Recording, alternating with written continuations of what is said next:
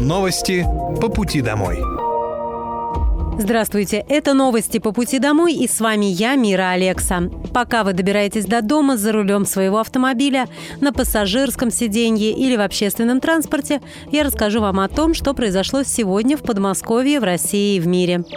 Специальная военная операция по защите мирного населения Донбасса продолжается. На Купинском направлении за сутки уничтожено до 45 украинских военнослужащих, три автомобиля, самоходная артиллерийская установка «Акация», а также гаубица Д-20. На Краснолиманском направлении в районе населенного пункта Кременная Луганской Народной Республики пресечены действия украинской диверсионно-разведывательной группы. Потери противника за сутки составили до 80 украинских военнослужащих, два пикапа, самоходная артиллерийская установка «Гвоздика» и гаубица Д-20. На Донецком направлении подразделения первого армейского корпуса ведут бои в районе Авдеевки Донецкой Народной Республики. Штурмовые отряды 5-й мотострелковой бригады и отряда специального назначения «Ахмат» продолжают наступательные действия на Маринском тактическом направлении. За сутки на Донецком направлении уничтожено до 395 украинских военнослужащих, один танк, две боевые машины пехоты, три пикапа, а также две гаубицы Д-30. В районе населенного пункта «Удачная» Донецкая Донецкой Народной Республики уничтожен склад боеприпасов ВСУ.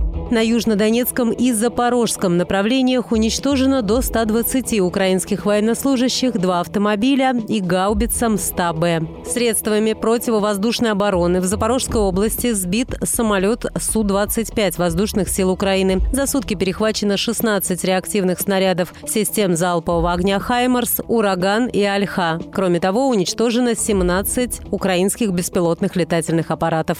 В Подмосковье стартовало первое парковое голосование «Улучшаем парки Подмосковья вместе». Оно продлится всего 4 дня с 1 по 4 июня. По словам главы региона Андрея Воробьева, недавний опрос показал, что тема благоустройства в топе у жителей. Наступило лето, долгожданная пора для каждого. У детей начинаются каникулы, у взрослых традиционный сезон отпусков. Многим хочется проводить время на природе, в парках, поэтому с сегодняшнего дня мы запускаем голосование и просим вас рассказать, чего еще не хватает в наших парках, как можно сделать их более функциональными и привлекательными. Каждый может дать свою оценку и предложение, рассказал губернатор Московской области Андрей Воробьев. В вопросе принимают участие 125 территорий из 60 муниципалитетов. Жителям Подмосковья предстоит ответить на два вопроса. Что вам больше нравится в парках и что, на ваш взгляд, необходимо дополнить.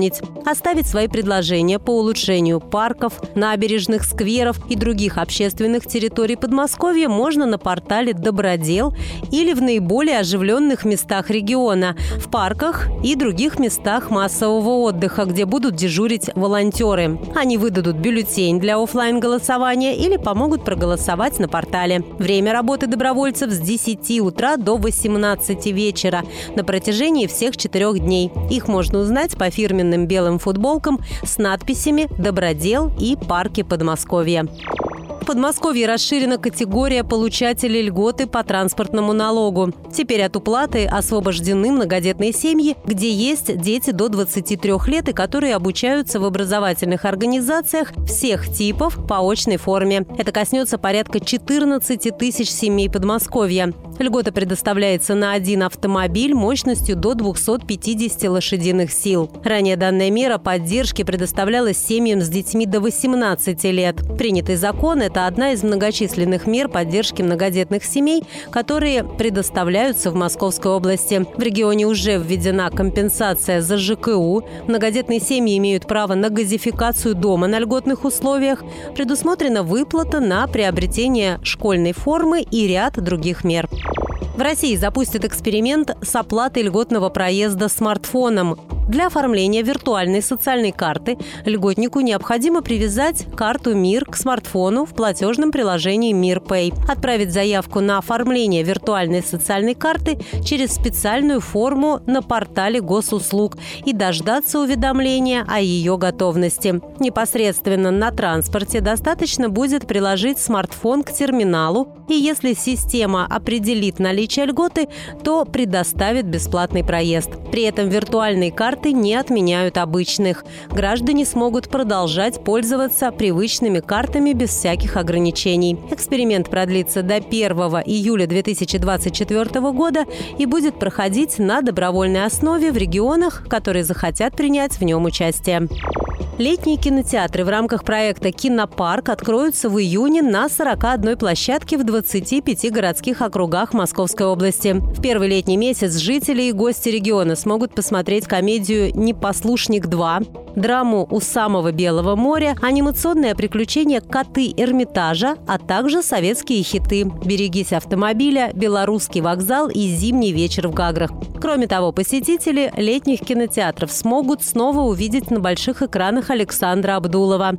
Легендарному артисту исполнилось 70 лет, и кинопарк представит самые знаковые его работы, в числе которых фильмы «Карнавал», «Гений», «Формула любви», «Ищите женщину» и «Самое обаятельное и привлекательное». По традиции проект акцентирует внимание зрителей на 22 июня, Дне памяти и скорби. В этот день пройдут показы фильмов 1941, «Крылья над Берлином» и «Лето 1941 года». Вход на все показы свободный. Ранее губернатор Московской области Андрей Воробьев заявил, что в Подмосковье традиционно готовят насыщенную и интересную летнюю программу мероприятий, которая затронет каждый город. Это крупные музыкальные, театральные, гастрономические фестивали, которые стали визитными карточками территорий и всего региона. При их подготовке Минкультуры и туризма берет большой пласт задач на себя. Но от гостеприимства глав тоже многое зависит, сказал Андрей Воробьев.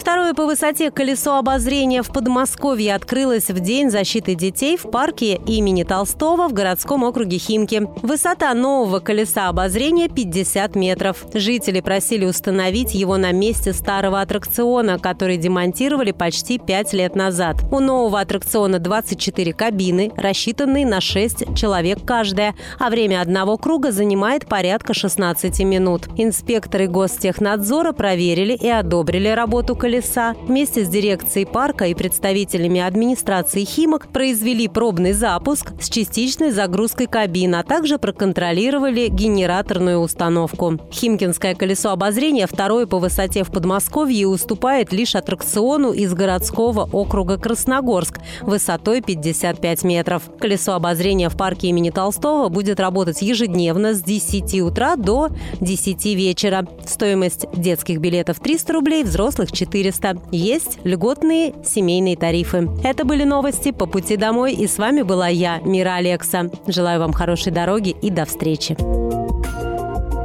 Новости по пути домой.